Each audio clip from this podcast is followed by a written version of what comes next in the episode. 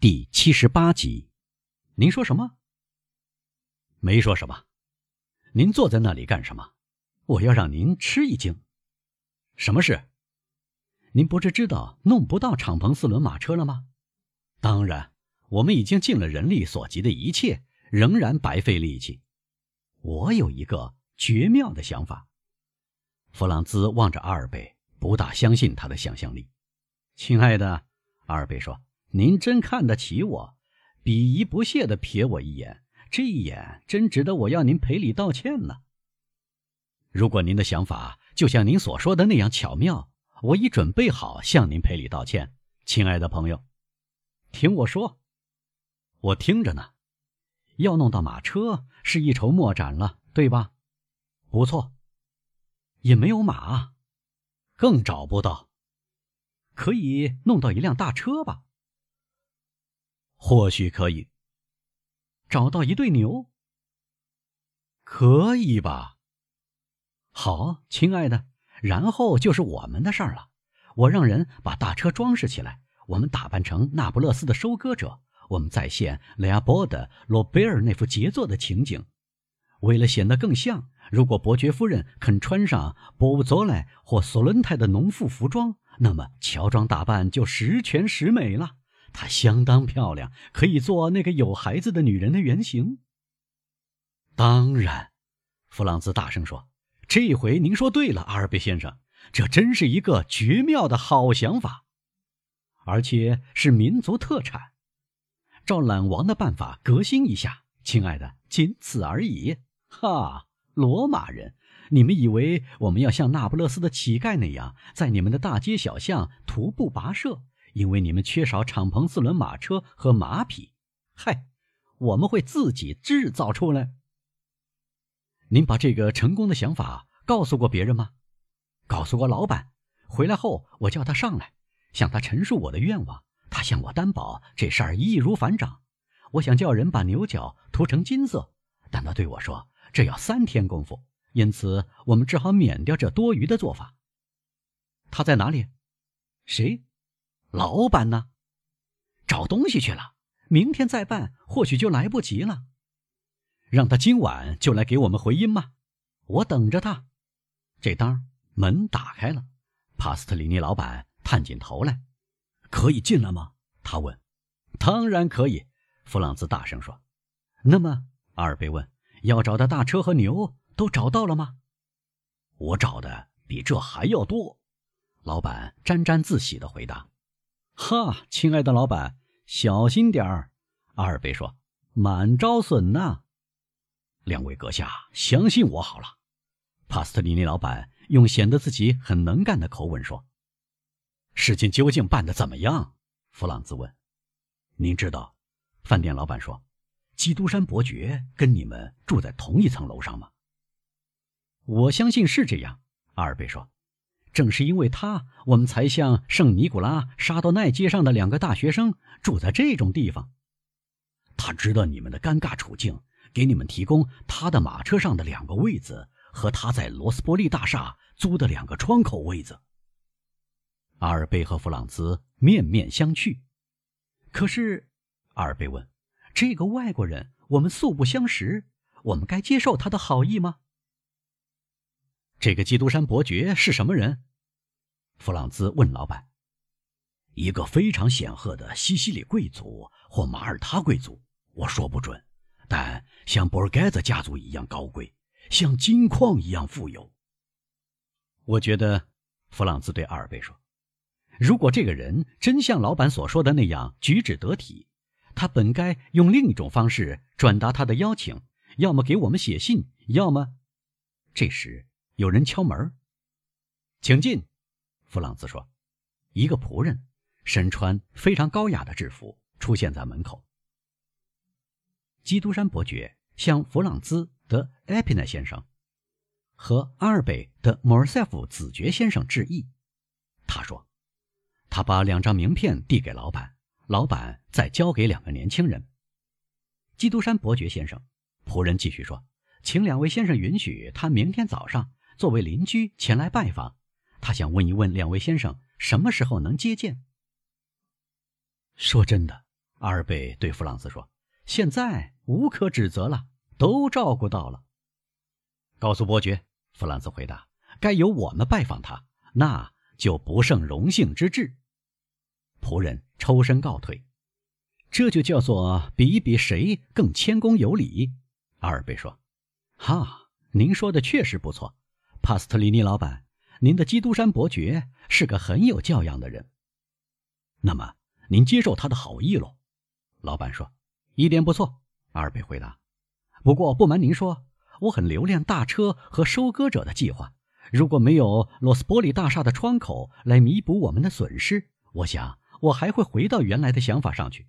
您说呢，弗朗兹？”我说：“也是罗斯伯利大厦的窗口使我做出决定的。”弗朗兹回答阿尔贝。其实，在罗斯波利大厦的窗口占两个位子的提议。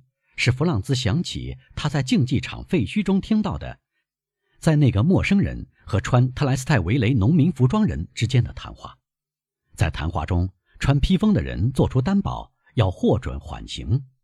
如果穿披风的人正如所有迹象都使弗朗兹相信的那样，就是在阿根廷剧场露面，使他百思不得其解的那个人，他一定会认出来。于是他不由得要满足一下自己的好奇心。弗朗兹夜里有一部分时间在思索这两次露面的情况，盼望着第二天的到来。确实，第二天一切都将真相大白。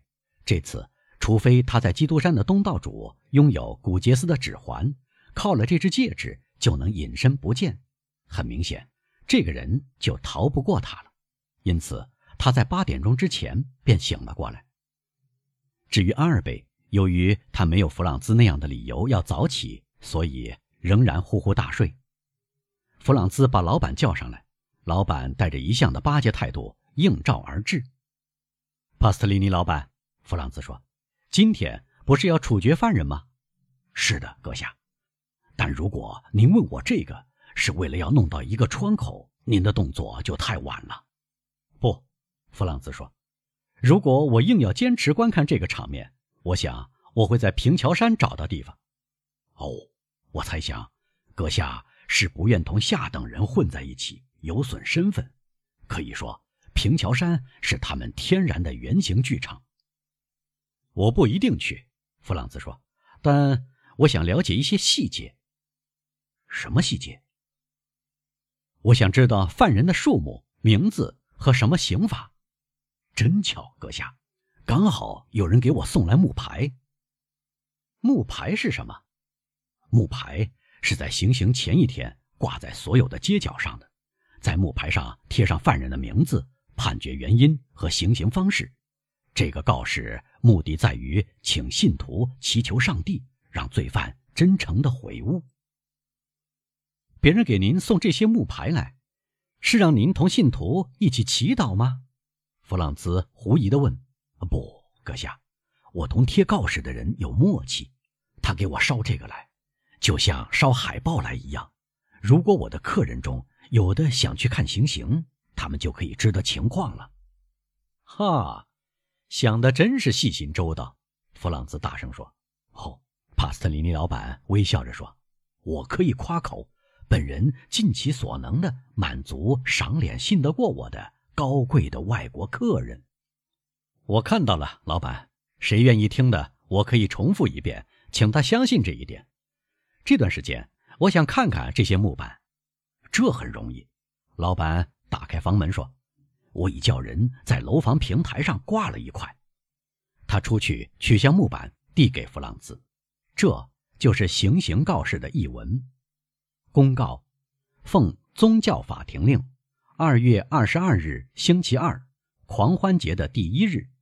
将于人民广场处决死囚二名，一名安德雷亚·隆多洛犯谋杀罪，该犯杀害拉特兰广场的圣约翰教堂议事斯波德高望重的当凯撒泰尔里尼；另一名佩皮诺及罗卡普利奥里，确证系大盗路易吉瓦姆帕及其党羽的同谋犯。第一名处以锤刑，第二名处以斩首。凡我信徒，务请为此不幸的二犯祈求上帝使其真诚悔悟。这正是弗朗兹前天晚上在竞技场废墟中听到的情况，内容一点没变，犯人姓名、行刑原因和处决方式一模一样。这样，身穿特莱斯泰维雷农民服装的人多半就是强盗路易吉·瓦姆帕，而穿披风的人则是水手辛巴的。他在罗马、维基奥港和突尼斯都在坚持不懈地实施他的慈善事业。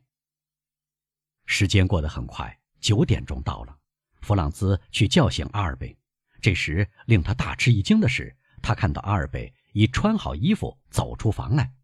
狂欢节在阿尔贝的脑子里萦回不已，使他醒得比朋友预料的要早。嘿，弗朗兹对老板说：“现在我们俩都准备好了。”亲爱的帕斯特里尼先生，您认为我们可以去拜见基督山伯爵了吗？哦，当然可以。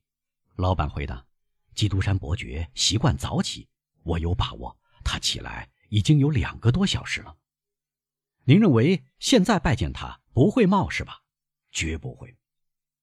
既然如此，阿尔贝，如果您已准备好，完全准备好了，阿尔贝说。”我们去谢谢邻居的拳拳圣意吧，走吧。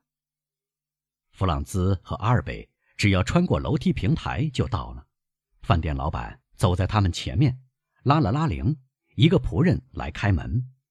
两位法国人来了，老板说。仆人鞠了个躬，向他们示意进来。他们穿过两个房间，家具陈设奢华。他们没想到，在帕斯特里尼老板的饭店里。竟然看到这样的奢华，他们最后来到一间极其雅致的客厅，地板上铺着一块土耳其地毯，最舒适的家具摆上圆鼓鼓的垫子，椅背向后倾斜，墙上挂着大师们杰出的油画，中间放上光彩夺目的武器装饰，门上垂挂着厚厚的门帘。两位阁下请坐，仆人说：“我去禀报伯爵先生。”他从一扇门出去了。这扇门打开时，一把单弦小提琴的声音传到了两个朋友的耳朵里，但随即消失了。门几乎一打开就又关上，可以说只让一阵悦耳的乐音传进客厅。弗朗兹和阿尔贝交换了一个眼色，又浏览起家具、油画和武器。他们觉得这一切在第二次注视时，比第一次查看。显得更加华丽。嘿，弗朗兹问他的朋友：“您对这些有什么想法？”说实话，亲爱的，我说我们的邻居一定是个经纪人，做过空头的西班牙公债生意，或者是个微服出游的君主。嘘，弗朗兹对他说：“我们马上就可以知道了，因为他来了。”果然，一扇门在铰链上旋转的声音。